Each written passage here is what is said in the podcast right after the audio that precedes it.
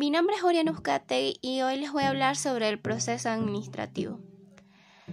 La eficiencia es la relación entre los logros obtenidos en un proyecto y los recursos utilizados en el mismo, ahorro o reducción de los recursos al mínimo. La eficacia es la relación que existe entre el vector producto y el vector resultado. Es la capacidad de obtener los mayores resultados con la mínima inversión. Según la Real Academia Española 2018, la eficiencia es la capacidad de disponer de alguien o de algo para conseguir un efecto determinado. Y la eficacia es la capacidad de lograr el efecto que se desea o se espera. El proceso administrativo es una interacción conectada de los procesos de planeación, organización, dirección y control, establecidas para lograr el aprovechamiento del recurso humano, técnico, material y cualquier otro con que cuente la organización para desempeñarse de manera efectiva. Naturaleza del proceso administrativo. Nace como una necesidad de explicar y estructurar toda función administrativa que tiene como objeto coordinar las demás funciones de la organización.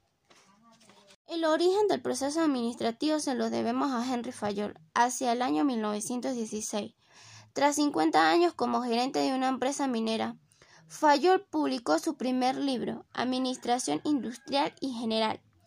En este trabajo, Fayol presentó su teoría de la administración, proceso administrativo y sus componentes. Planeación, organización, dirección y control resultan de la mayor importancia para la empresa dentro del sistema de toma de decisiones. Planeación. ¿Qué se va a hacer? Dentro de, ella se siguen los siguientes pasos. Investigación del entorno e interna.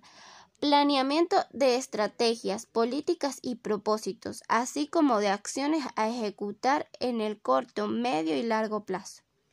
Organización. ¿Cómo se va a hacer? Es un conjunto de reglas, cargos, comportamientos que han de respetar todas las personas que se encuentren dentro de la empresa.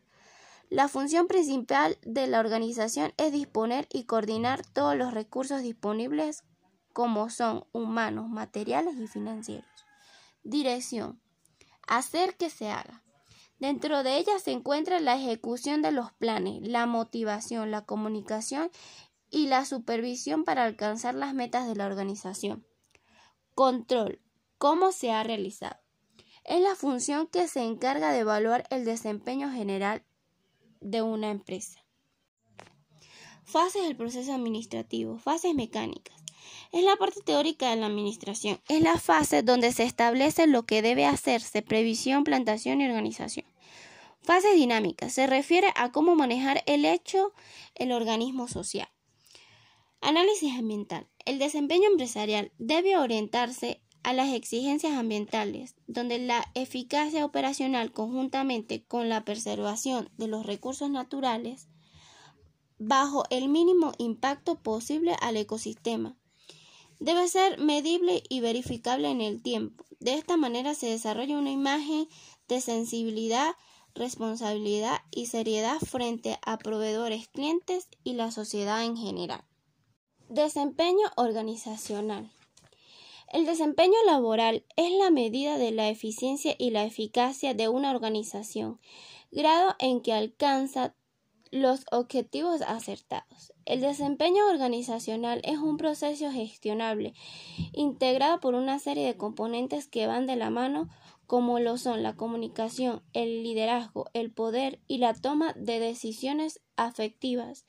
Todo esto para cumplir con los objetivos y metas planteadas.